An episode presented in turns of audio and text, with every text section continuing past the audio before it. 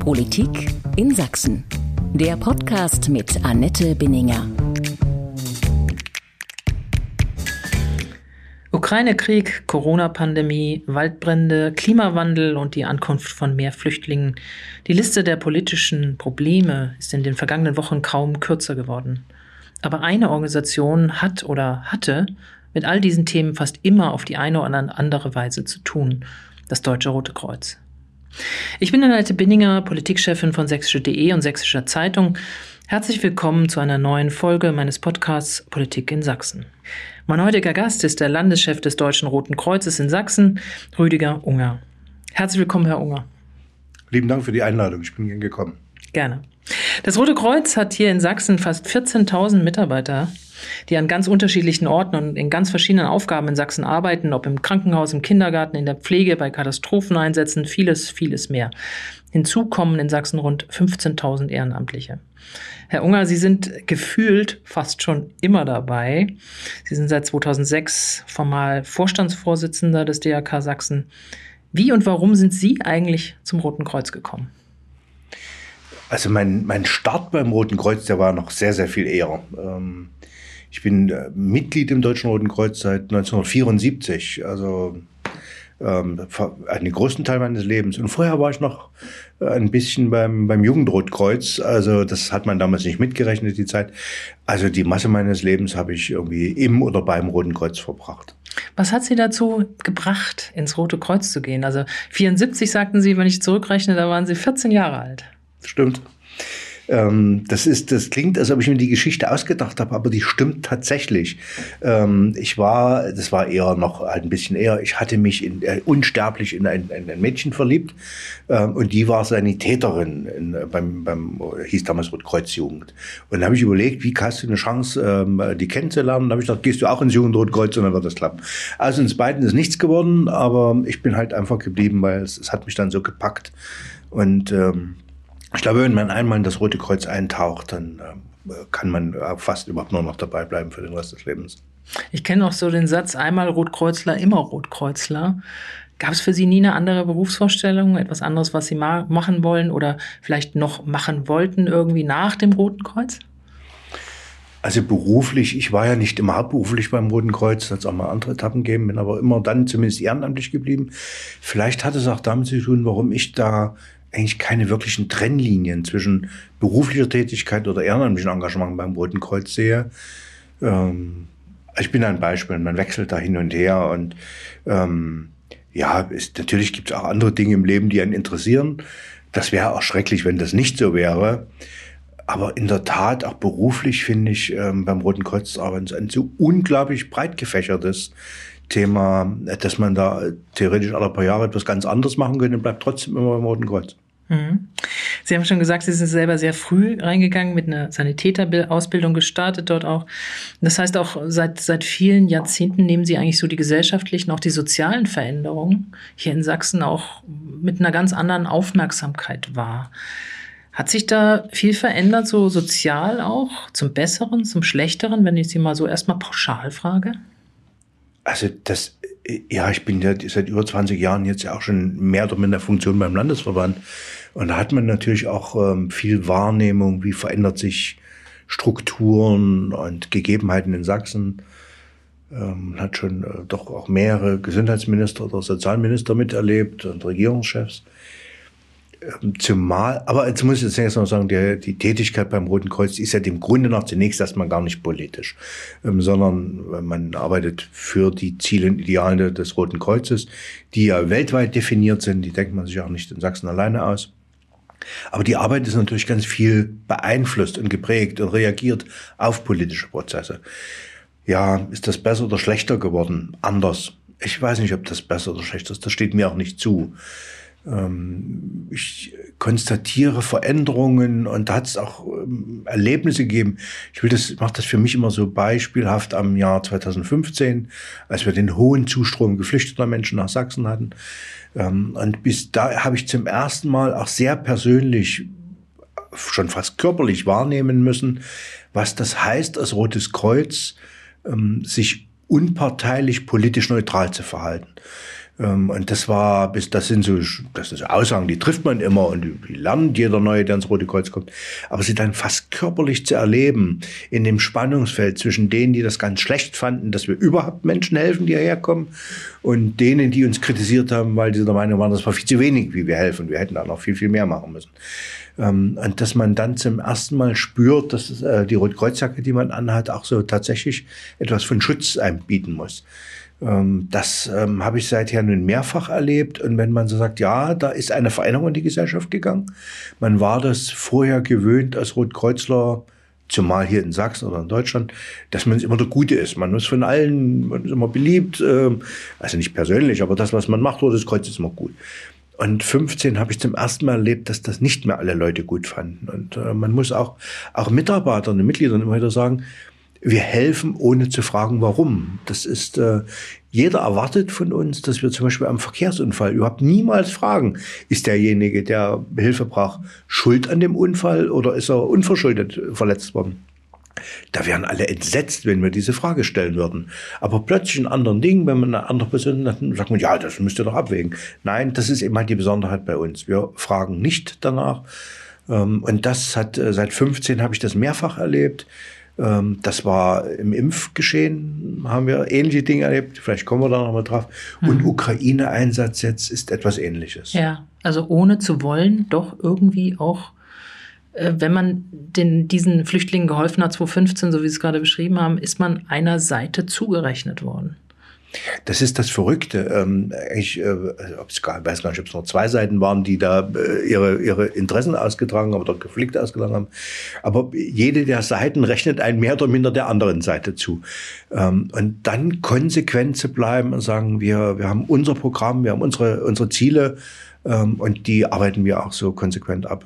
Mhm ähm, so ein bisschen auch zwischen die Fronten geraten. Ähm, wollte ich eigentlich viel später fragen, aber auch die Angriffe auf Mitarbeiter sind ja auch gekommen. Wahrscheinlich neu auch erst in den letzten Jahren dazu, dass man nicht mehr sagen kann, jemand, der eine Rotkreuzjacke trägt, äh, der ist in dem Sinne allgemein anerkannt und der wird auch nicht angegriffen. Auch das hat sich geändert, oder? Ja. Das sind natürlich immer sehr subjektive Wahrnehmungen, die man hat. Ähm aber das stimmt, äh, so, dass wir wie in den letzten Jahren, ich will nicht sagen, dass das ein massenhaftes Problem ist, aber dass es überhaupt auftaucht, dass auch Rettungskräfte, wenn die mit dem Rettungswagen abend zum Einsatz hinkommen, dass die attackiert werden. Ähm, es sind Ausnahmen, das muss man ganz klar sagen, aber das kannte ich aus den Jahren vorher nicht.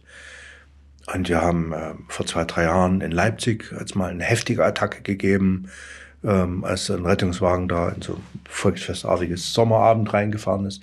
Wir haben hier aus der Nähe von Dresden abends Angriffe auf Rettungspersonal, die dann in den Rettungswagen sich zurückretten müssen und warten müssen, bis äh, Polizeibeamte kommen.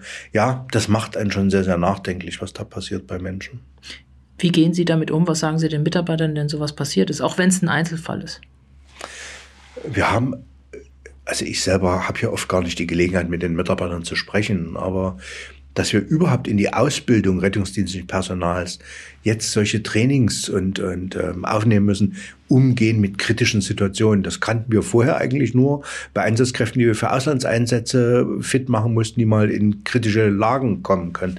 Dass wir das jetzt auch für Mitarbeiter bei uns anbieten, ähm, das ist etwas Neues. Ähm, wir hatten ähm, auch in den Jahren, äh, gab es dann mal Wünsche von Mitarbeitern, dass sie zum Beispiel Schutzwesten unter der, unter der Einsatzbekleidung tragen. Das ist etwas, das dem Grunde nach lehnen wir das ab und sagen, das kann nicht der Anspruch sein. Ähm, also, dass man unter der Rotkreuzjacke eine, eine, eine Schutzweste gegen Schutz, äh, gegen Schuss oder Stichverletzung tragen muss, das darf nicht der Ansatz sein. Grundsätzlich, und das ist weltweit so, ähm, sagen wir, wir schicken Mitarbeiter nur zum Einsatz in den Dienst, wenn sie dem Grunde nach erstmal sicher sind. Ähm, und ich hoffe, dass uns das auch künftig gelingt. Mhm. Das Rote Kreuz ist sowas wie eine Familie. Aber auch in jeder Familie gibt es mal unterschiedliche Meinungen oder gar Streit. Und ich kann mir vorstellen, dass gerade, Sie haben es selber angesprochen, diese Flüchtlingssituation auch natürlich äh, es dort möglicherweise auch bis in die Mitarbeiterschaft hinein Diskussionen darüber gab. Äh, kommen da zu viele, was soll da passieren oder sonst was alles. Äh, war das so, dass man auch dann sozusagen, man nennt das bei, bei der Polizei innere Führung, auch da nochmal eingreifen muss und sagen muss und daran erinnern muss, an dieses Konzept Rotes Kreuz?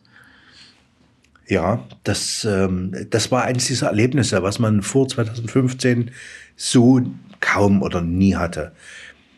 Aber erstmal muss ich wirklich sagen, was mich sehr tief beeindruckt hat, also diese rund 30.000 Menschen, die sich beruflich oder aktiv ehrenamtlich im Roten Kreuz in Sachsen engagieren, ähm, wir haben keine wirklichen Probleme gehabt, dass Mitarbeiterschaften oder Mitglieder es abgelehnt haben, zum Beispiel Flüchtlinge zu betreuen oder tätig zu werden.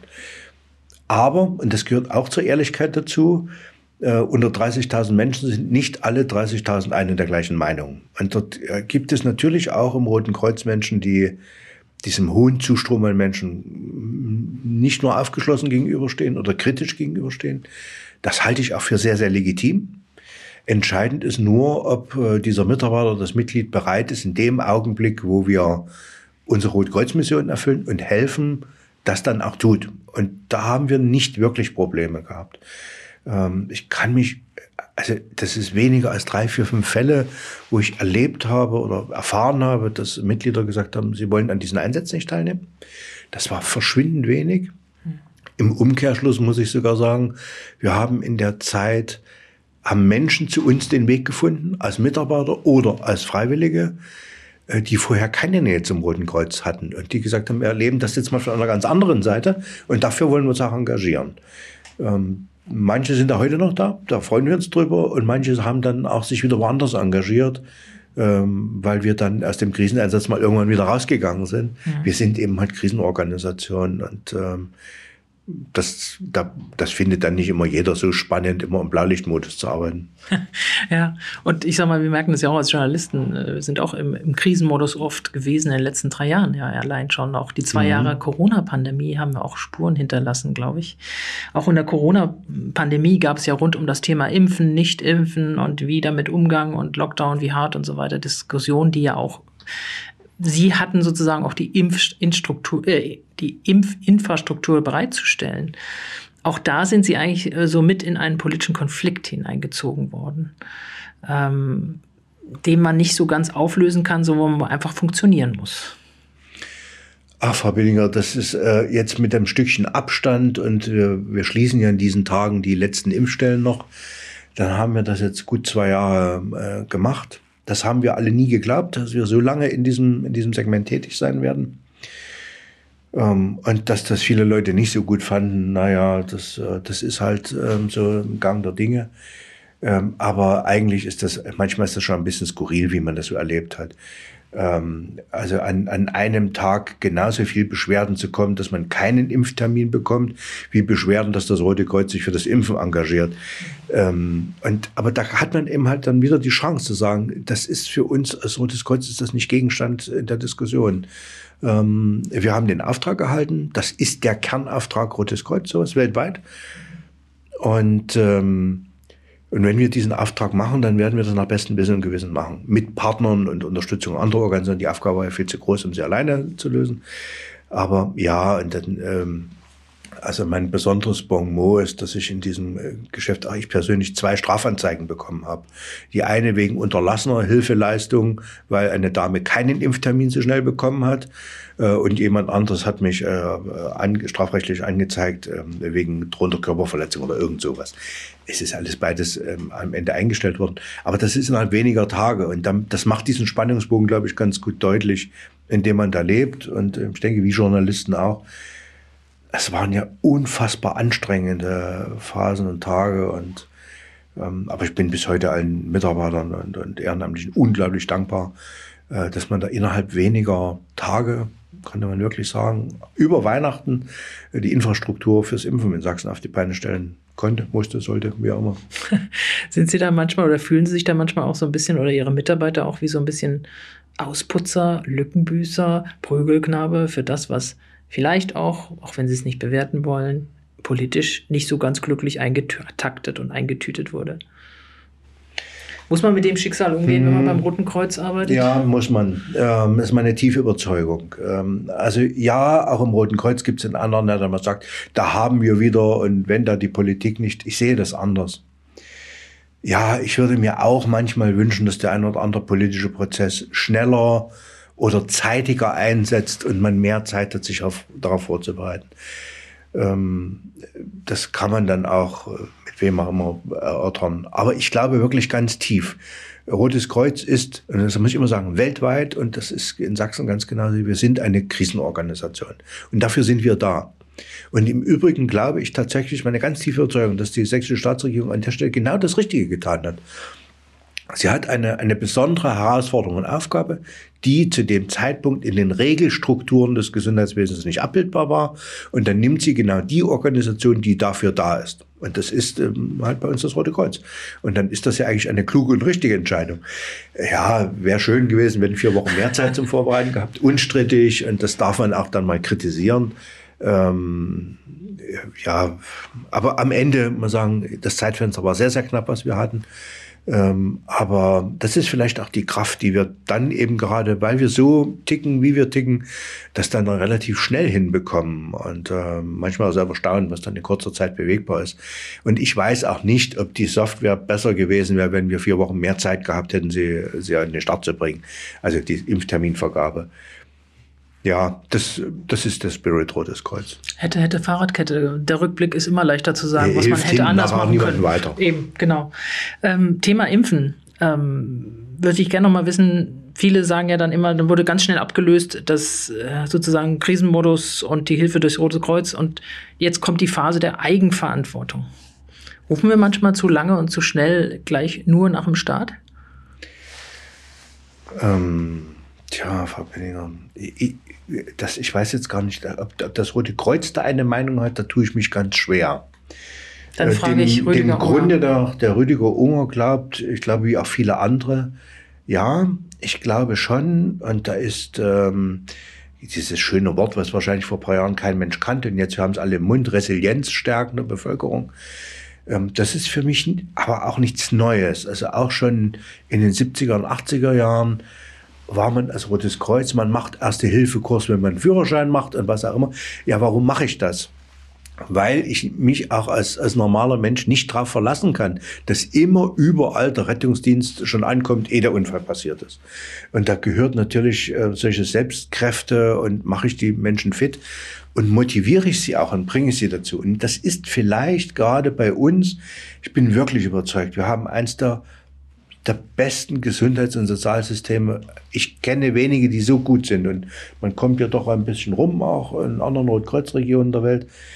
Ähm, bei aller Kritik, die man an der anderen Stelle mal äußert und die auch berechtigt ist, wir sind alle, glaube ich, in dem Job beauftragt, auch zu gucken, dass es immer besser wird. Aber unsystematisch, wir haben eins der besten Systeme.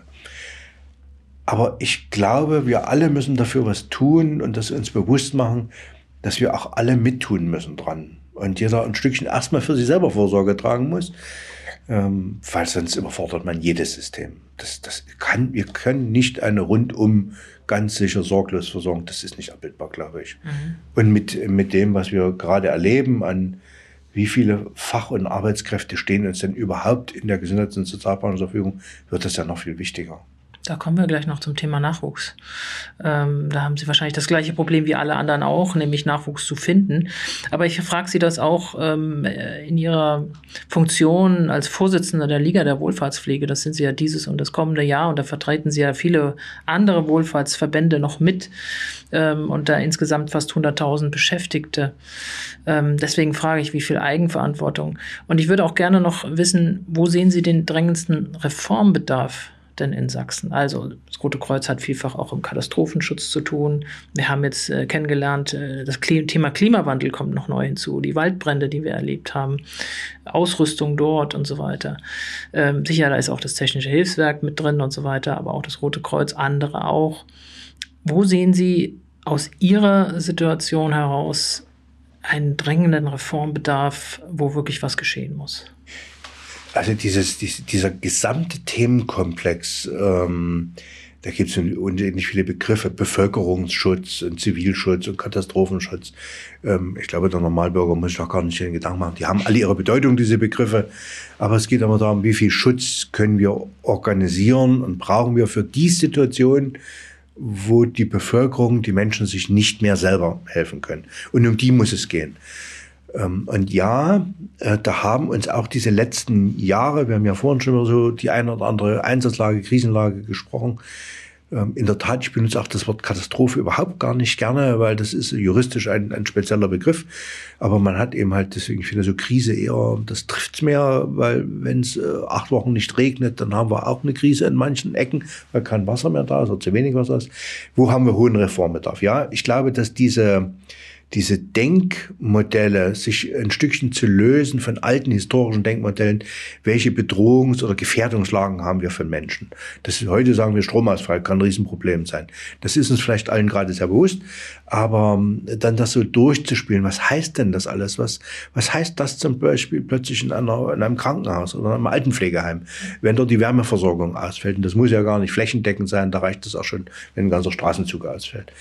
Ähm, ich bin tatsächlich sehr, sehr froh, dass wir jetzt auch an der Stelle, sage ich jetzt mal, einen, einen Innenminister haben, ähm, der da auch selber eine hohe hohen fachlichen Bezug, auch schon aus vorangegangenen Berufstätigkeiten mitbringt und uns eher sehr, sehr motiviert, mit ihm und seinem Haus dran zu arbeiten, da ähm, Modelle nach vorne zu denken und zu entwickeln.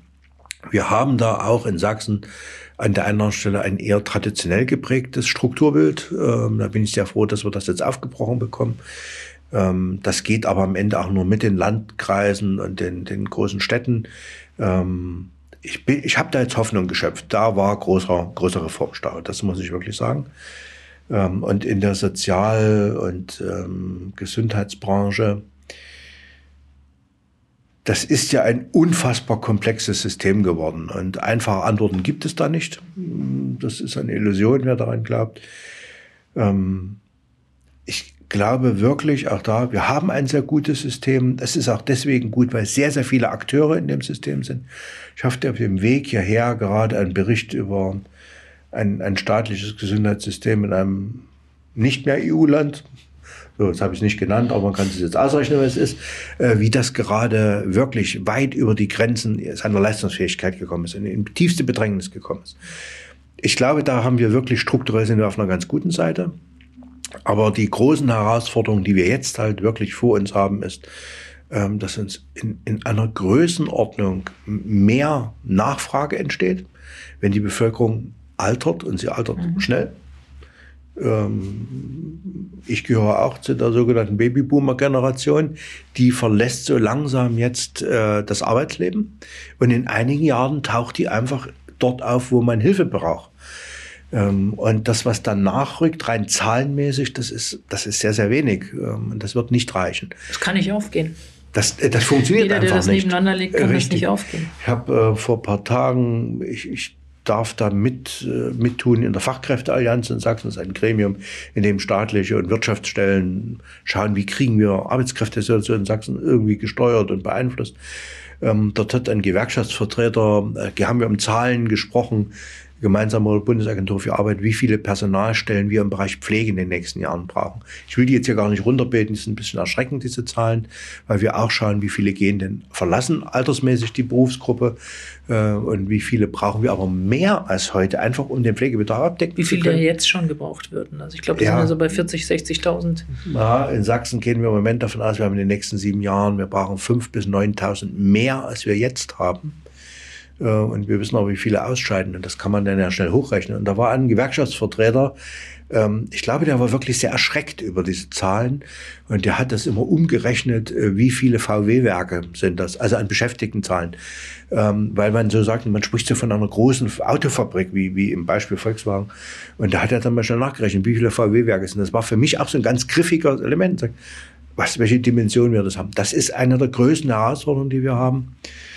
Und ich glaube, auch da gibt es keine einfachen Antworten, aber wir werden wohl alle ziehen müssen, um am Ende die Aufgaben erfüllen zu können, die auf uns zurollen. Komme ich gleich noch zu, Personal und so weiter. Ich hätte noch eine Sache, den Ball werfe ich Ihnen noch zu, ähm, weil wir uns darüber unterhalten haben, wie krisenfest eigentlich Deutschland ist. Und äh, man jetzt gemerkt hat, auch nach Beginn des Ukraine-Kriegs, äh, dass man gar nicht so sehr krisenfest ist, was Energie angeht, die Abhängigkeiten dort und so weiter. Aber auch bei der Corona-Pandemie hat man schon eines gemerkt, nämlich, dass die Digitalisierung, äh, die wir ja alle schon, wo wir Deutschland wähnten am äh, der Spitze der Entwicklung weltweit, äh, mit großem Selbstbewusstsein, äh, doch eher da nicht gerade im Spitzenfeld liegen. Ähm, da ist einiges im Argen. Merken Sie das auch in so einer großen Organisation wie im Roten Kreuz? Naja, Rotes Kreuz ist, äh, wir, wir, wir sind hier in der Gesellschaft und wir sind Spiegel der Gesellschaft. Wir sind ja nicht anders als andere auch.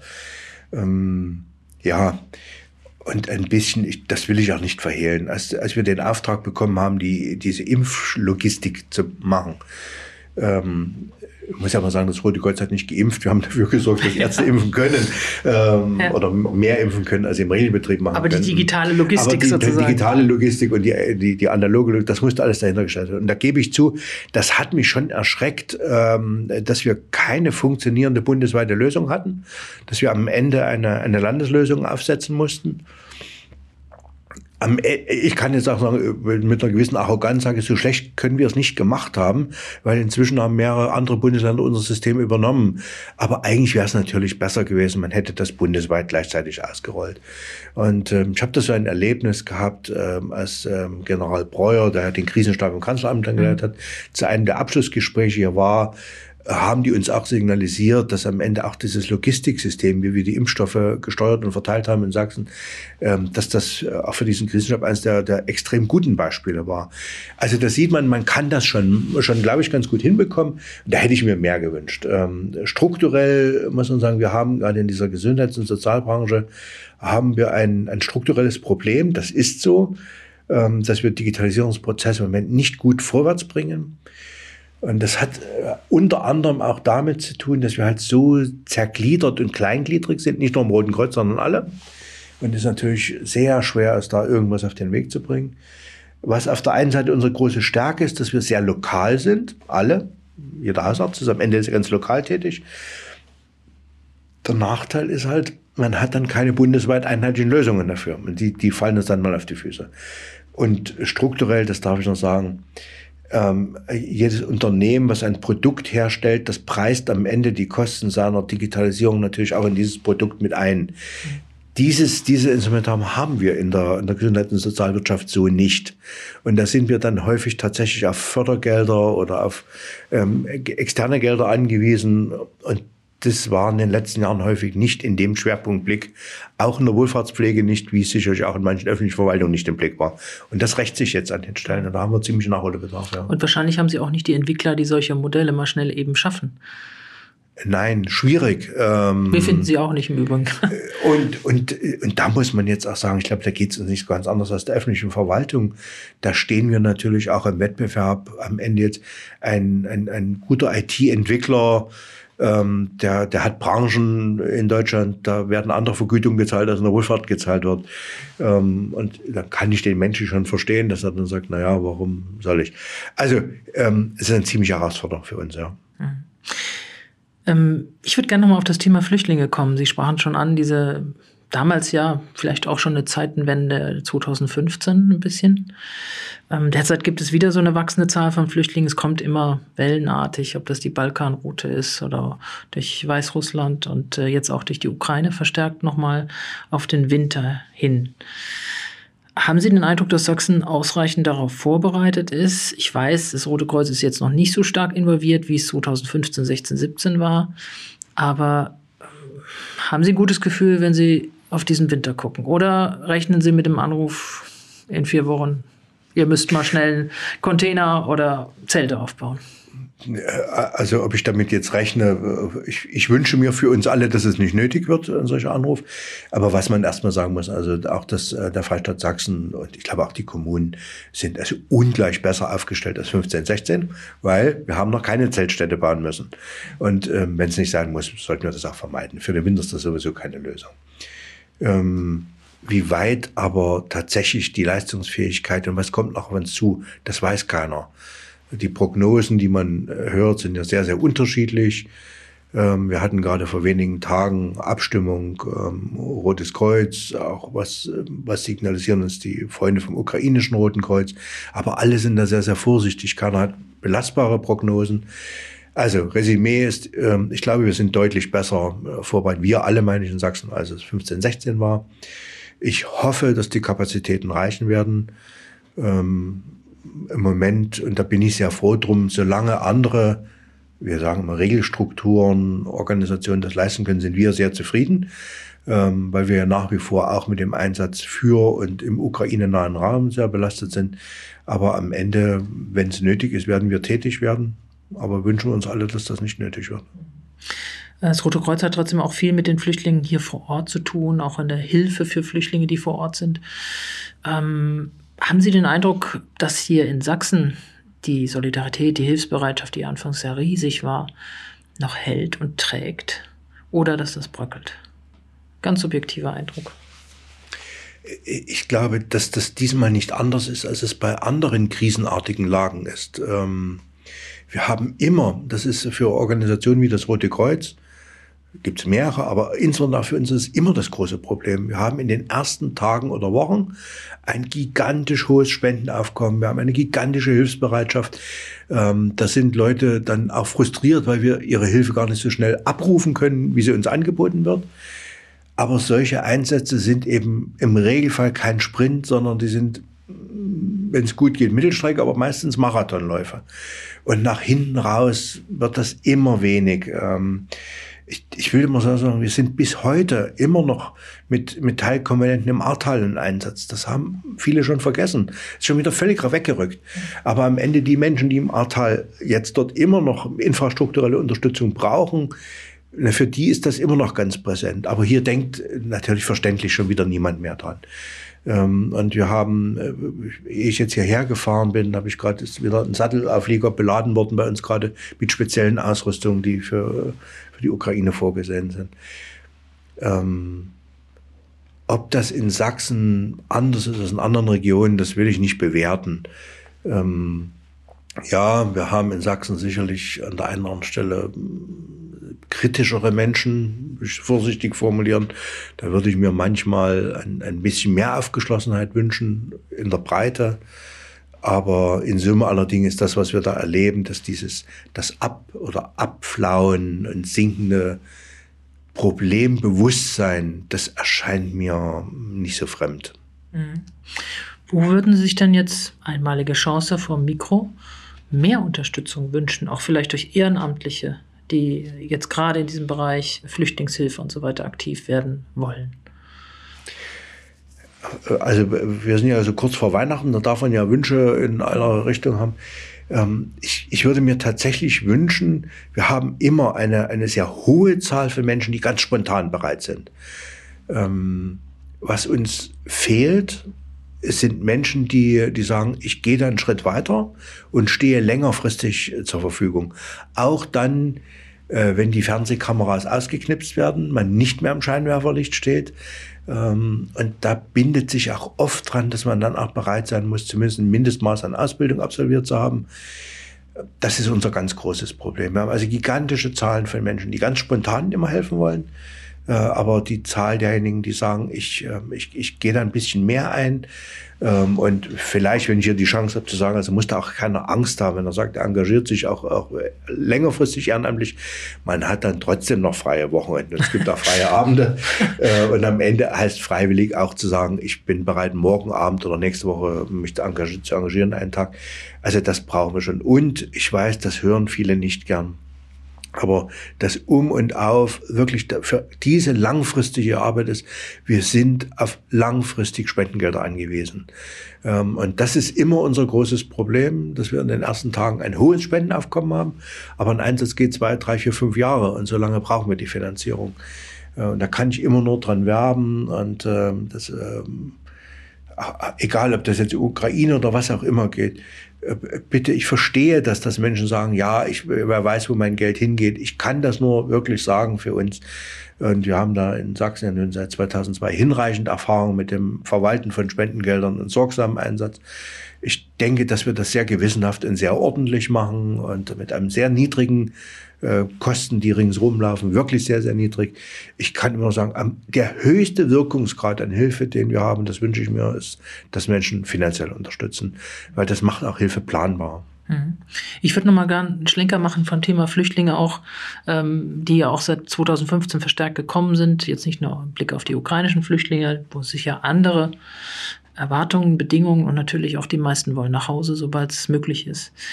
Sehen Sie, dass wir hier Chancen liegen lassen aus den Flüchtlingen, die hierher kommen, viele junge Menschen und so weiter, auch beruflich unsere Probleme am Arbeitsmarkt irgendwie rechtzeitig, möglicherweise ein bisschen lösen zu können.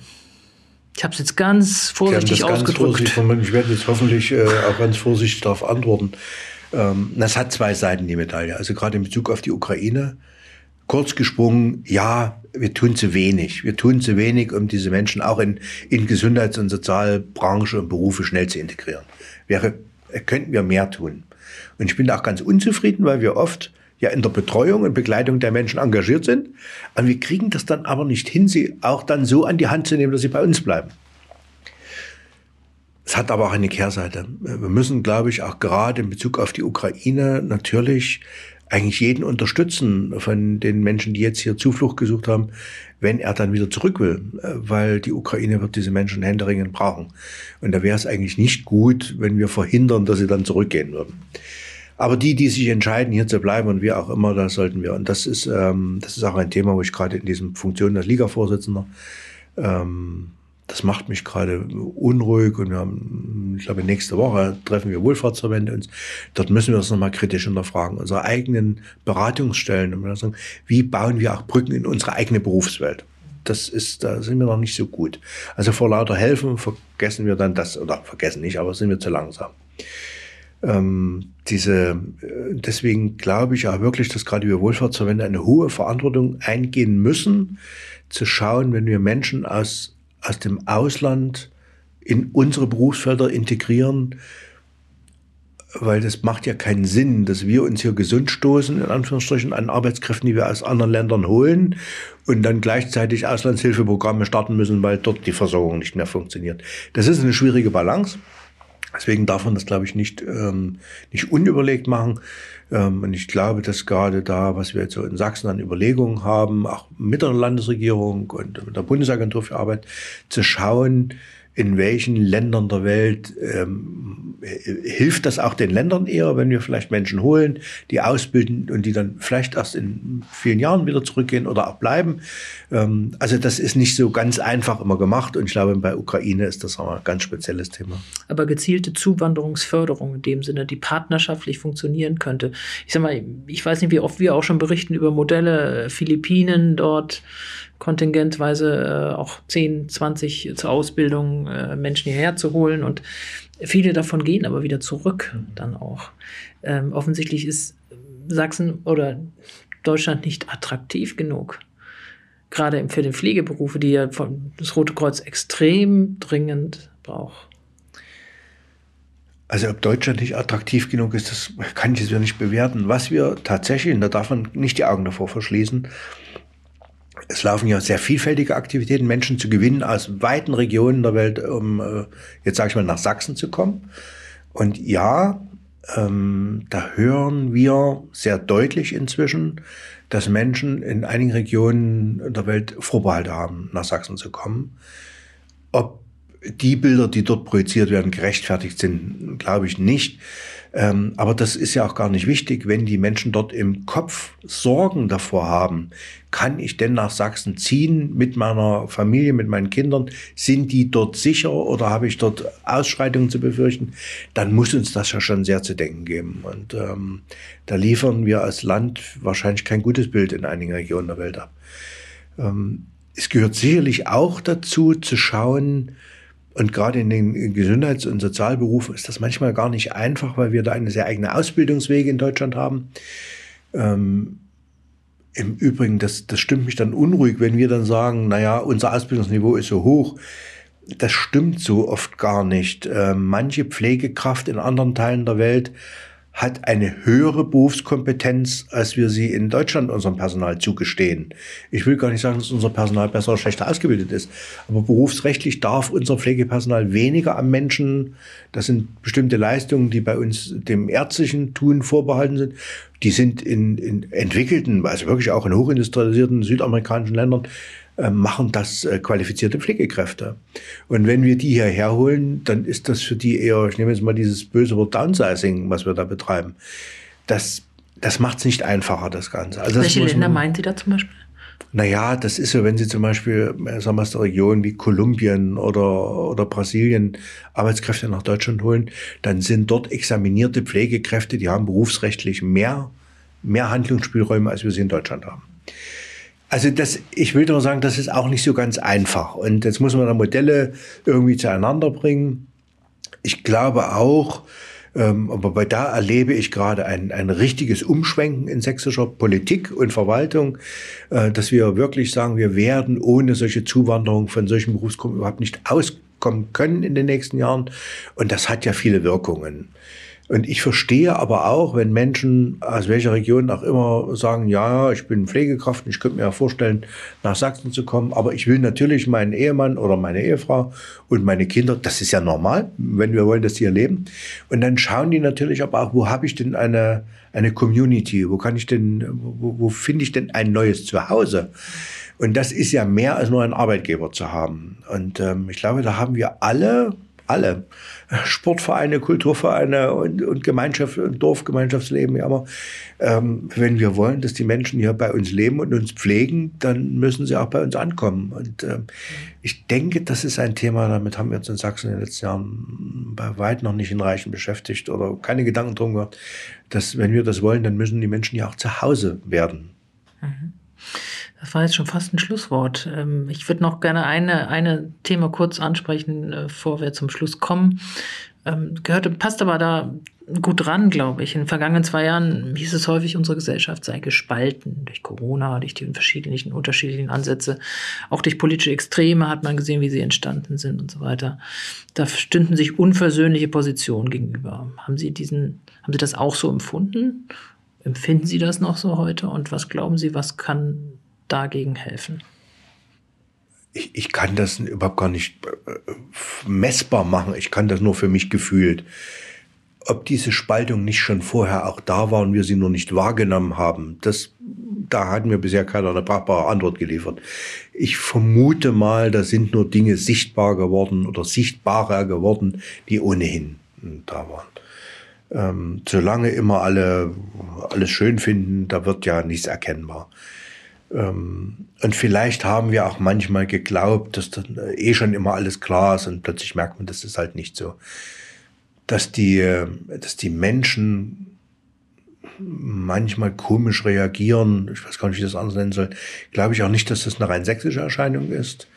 Ähm, was wir erleben in, in sozialen Medien, die ich jetzt gar nicht verteufeln will, aber was man dort, wie, was sich dort manche Leute austoben und wie sie über andere herziehen, ähm, naja, das hatten wir halt vorher nicht, solange es keine sozialen Medien gab. Da konnte ich es auch nicht lesen. Beschimpfungsbriefe hat man früher auch mal bekommen, aber es waren halt nicht so viele wie jetzt in sozialen Medien. Mal eben schnell hm. ein Klick und ein dummer Spruch. Ähm, also wie, wie wir vielleicht wieder mehr oder äh, mehr als je zuvor auch drauf schauen müssen, wie ist das Klima um uns herum, ähm, auch innerhalb unserer Vereine und ich wünsche mir auch, dass eine Organisation wie Rotes Kreuz, aber das gilt für alle, für jeden Sportverein, für jede Kirchgemeinde, ähm, ich glaube, wir haben eine riesen Verantwortung auch, dass Menschen sich zu Hause fühlen. Und wer, wer sich im Verein miteinander engagiert, der wird hoffentlich auch nicht frustriert über andere Dinge reagieren. Wir sind nicht die Heilsbringer. Aber ich glaube, da, wo ich mich engagiere und eingebunden sein, da finde ich eben halt auch ein Zuhause. Das gilt für jeden, der schon lange in Sachsen lebt und für die, die hoffentlich zu uns kommen auch. Ähm, Deswegen will ich da nicht auf Staat und Gesellschaft schimpfen, da haben wir alle Mitverantwortung. Ist keine einfache Antwort, aber sie ist so. Und was tut man dafür? Man muss sich halt mit engagieren. Gut. Das war jetzt schon wieder fast wie ein Schlusswort. Aber ich bitte Sie jetzt zum Schluss noch zwei Sätze zu vervollständigen. Der erste Satz. Wenn ich in der Politik heute etwas zu sagen hätte, würde ich ähm, Gas geben, dass wir in, in Sachsen so ein freundliches und weltoffenes Land sind, wie wir es eigentlich sein könnten und wie wir es unbedingt sein müssen. Zweiter Satz. Wenn ich mal in ein paar Jahren in Rente gehe, werde ich als erstes mir ein interessantes Ehrenamt im Roten Kreuz suchen, wo ich nicht meinem Nachfolger ins Handwerk pfusche. Gut, das war Rüdiger Unger im Podcast Politik in Sachsen von sächsische.de. Herr Unger, ich danke Ihnen ganz herzlich für das Gespräch. Danke. Und wenn Sie, liebe Hörerinnen und Hörer, gut informiert bleiben wollen über die sächsische Landespolitik, dann empfehle ich Ihnen jetzt an dieser Stelle noch unseren täglichen kostenlosen Newsletter Politik in Sachsen. Darin finden Sie jeden Morgen ab 5 Uhr alle wichtigen Infos aus und über Sachsen. Bleiben Sie gut informiert. Wir hören uns wieder. Bis dahin. Herzlichst, Annette Binninger.